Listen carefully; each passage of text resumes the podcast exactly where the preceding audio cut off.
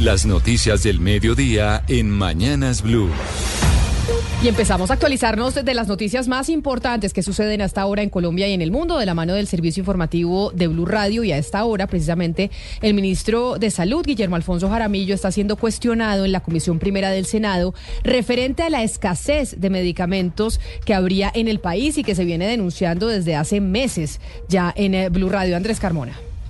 Así es, Camila, muy buenas tardes. Pues mire, esto ocurre en la Comisión Primera del Senado de la República, donde ha sido citado el ministro de Salud, Guillermo Alfonso Jaramillo, por parte de los integrantes de Cambio Radical. Las principales críticas tienen que ver con tres asuntos. El primero, la no eh, estabilidad de eh, un director en propiedad del INVIMA. La segunda, alta normativa o altas leyes que impiden el desarrollo de trámites en el INVIMA y el tercero, la vulnerabilidad ante ataques cibernéticos. Escuchemos lo que dice el senador David Luna.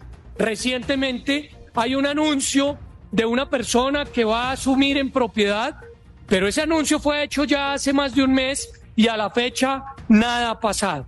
Sin un liderazgo estable, no podrán tomarse determinaciones efectivas frente a la crisis de los medicamentos.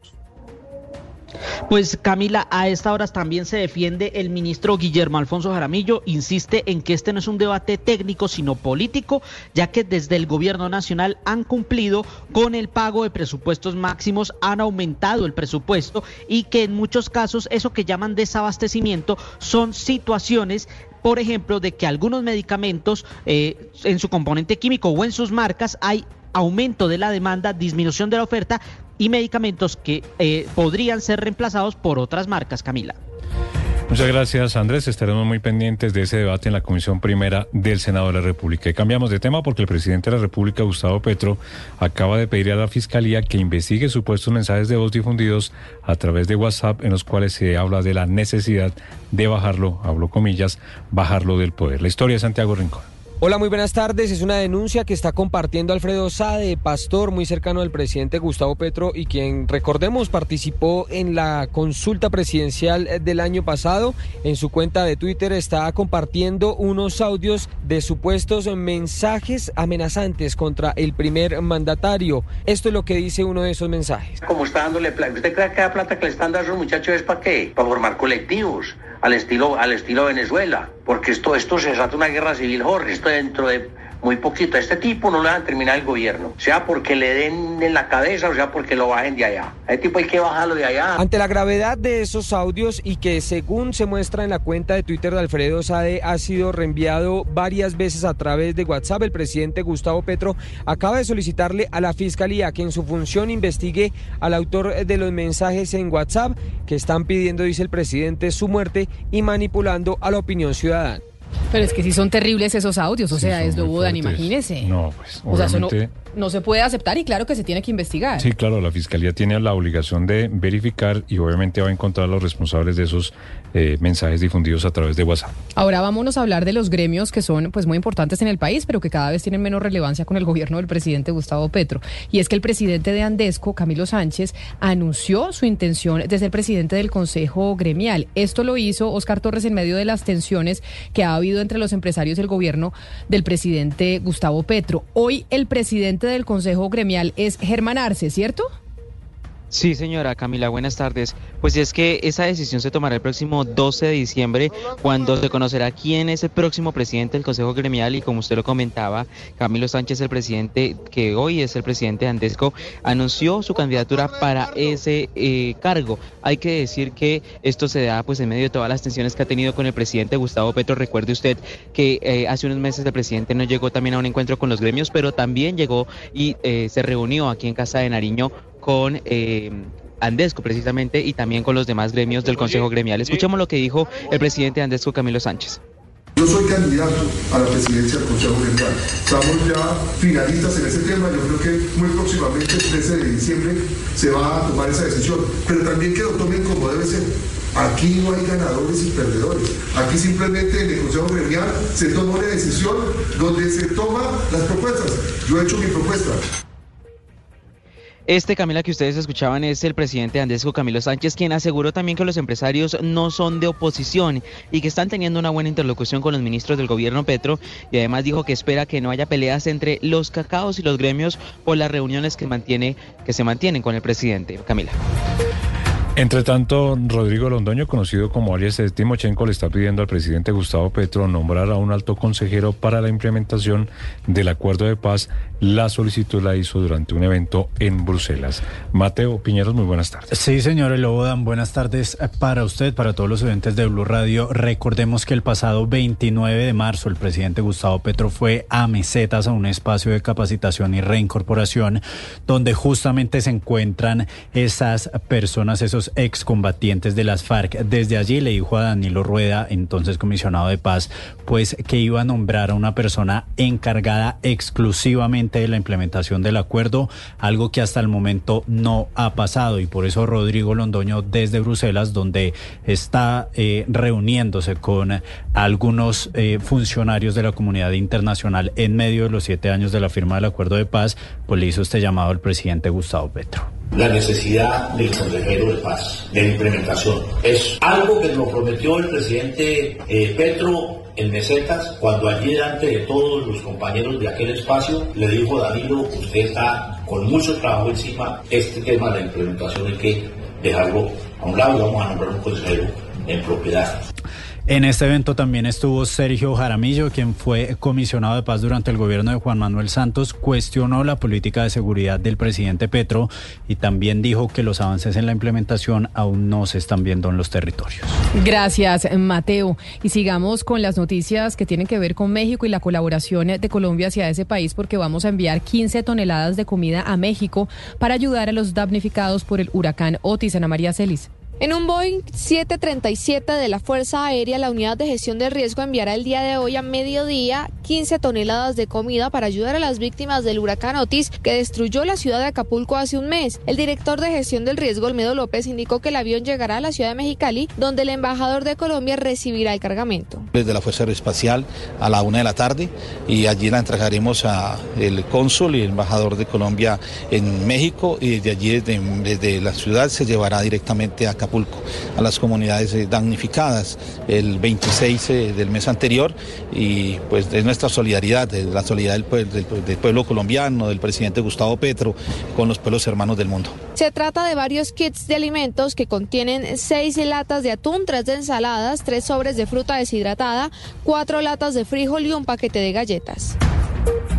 Gracias, Ana María. Y noticia judicial importante. Hoy se define el futuro del judicial del jefe de seguridad del presidente de la República, Gustavo Petro, el coronel Carlos Feria, pues la Fiscalía por segunda vez buscará imputar cargos, pese a que en la última audiencia su abogado, la defensa, pidió que el caso sea trasladado a la justicia penal militar. Juanita Tobar.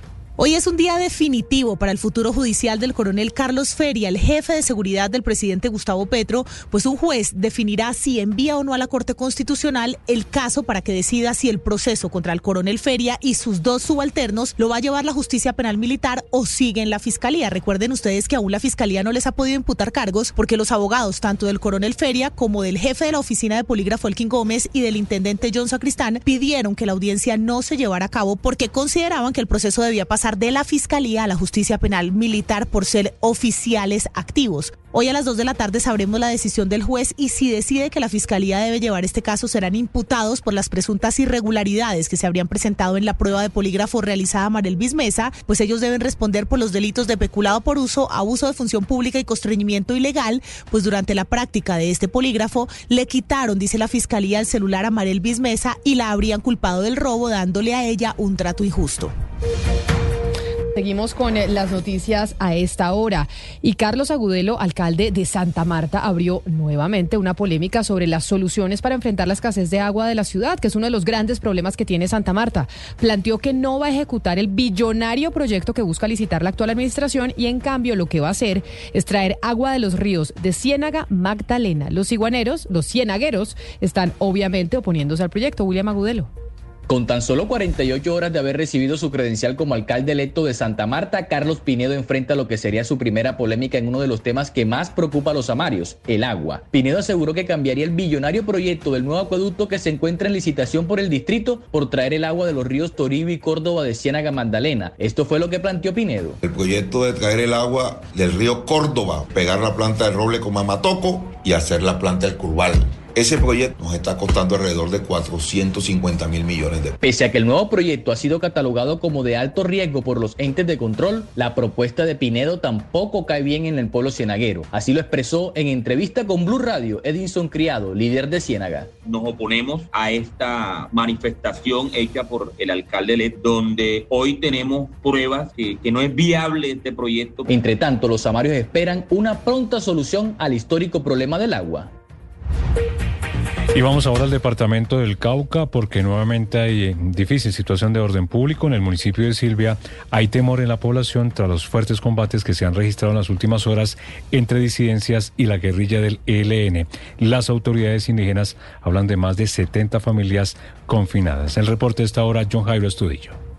Así es, a esta hora sigue siendo tensa la situación de orden público en el corregimiento de Usenda, zona rural del municipio de Silvia, en el departamento del Cauca, tras los fuertes enfrentamientos que se siguen presentando entre las disidencias de las FARC y el ELN. Hasta el momento se habla de más de 70 familias que están confinadas en esta zona del Cauca, que no han podido salir a lugares seguros tras los fuertes enfrentamientos. Habla Joe Sauca, consejero mayor del Consejo Regional Indígena del Cauca Creek.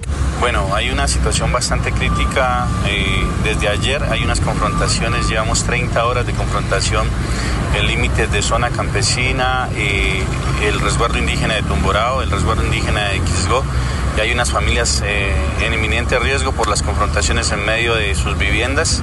Hay una denuncia de que están siendo las casas utilizadas como formas de escudo, de trinchera y a la vez pues exponen a estas familias y hasta el momento pues no hemos tenido respuesta de las instituciones para atender esta situación. Por parte de la Defensoría del Pueblo se enviado un mensaje a los grupos armados para que se deje por fuera la población civil de este conflicto armado. Hay una historia aberrante en Barranquilla que nos trae Diana Ospina porque una anciana de 90 años habría sido víctima de abuso sexual por parte de su nieto. El caso ocurrió en zona rural del municipio de Campo de la Cruz, en el departamento del Atlántico, y la policía pues está obviamente buscando al violador señalado, Diana. Un equipo especial de investigación fue designado por la Policía del Atlántico para dar con el hombre señalado de abusar sexualmente de su propia abuela, una anciana de 90 años que vive en el corregimiento de Borques, en jurisdicción del municipio de Campo de la Cruz Atlántico. El aberrante hecho habría ocurrido la madrugada del lunes y fue descubierto por vecinos de la adulta mayor, quienes llegaron a visitarla para ver cómo había amanecido. Debido a la violencia de la agresión sexual a la que fue sometida, la mujer de 90 años debió ser llevada de urgencias a un centro de salud. Al respecto, el coronel John Urrea, comandante de la Policía del Atlántico. Los vecinos alertan al cuadrante al notar la situación al siguiente día, cuando a primeras horas eh, ingresan a la residencia de la adulta mayor, inmediatamente procedemos a activar la ruta de atención de estos casos. La policía informó que ya tienen ubicado el presunto agresor a quien esperan capturar en las próximas horas. La noticia internacional. Tres noticias en el mundo a esta hora. La primera, desde el norte de la India, se informa que los 41 obreros atrapados desde hacía 17 días en un túnel que se derrumbó bajo el Himalaya fueron rescatados a través de un túnel uno por uno. Ya fueron trasladados a un hospital. La segunda es que el Papa Francisco calienta desde ya la cumbre del clima. Hoy dijo que el cambio climático y la degradación del planeta no solamente impide una convivencia serena y armónica en el presente, sino que merma en gran medida el progreso integral de las futuras generaciones y va a perjudicar las vidas de muchas personas. Francisco va a viajar el próximo viernes a Dubái para participar en la cumbre climática COP28. Y por último, los servicios de inteligencia GUR del Ministerio de Defensa de Ucrania tienen indicios de que varias personas fueron envenenadas con metales pesados en su sede en Kiev. No ha sido precisado el número de posibles víctimas, aunque confirmaron que una de ellas es Mariana Budanova, esposa del jefe de los servicios de inteligencia. Todos se encuentran hospitalizados.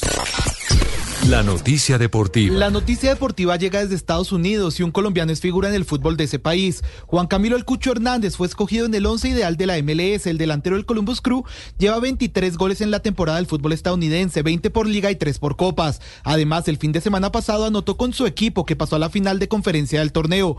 Como mejor jugador fue escogido el argentino Luciano Acosta del Cincinnati. En otras noticias, Miguel Ángel Borja es baja en River Plate. El cordobés sufrió un desgarro en el autor derecho y estará tres semanas por fuera de las canchas, lo cual indica que ya no va a jugar más este año. Las principales tendencias en redes sociales. Con más de 60 mil publicaciones, la palabra Sanitas continúa siendo tendencia tras la movilización por la salud que organizaron los empleados de la EPS. Al respecto, el presidente Petro respondió en las últimas horas al trino publicado por Blue Radio sobre la petición de los trabajadores de que los auditen, pero que hablen con la verdad. El presidente trinó como respuesta que el dinero de los colombianos financia las EPS y sus actividades y por tal motivo los colombianos tienen derecho a controlar lo que se hace con él.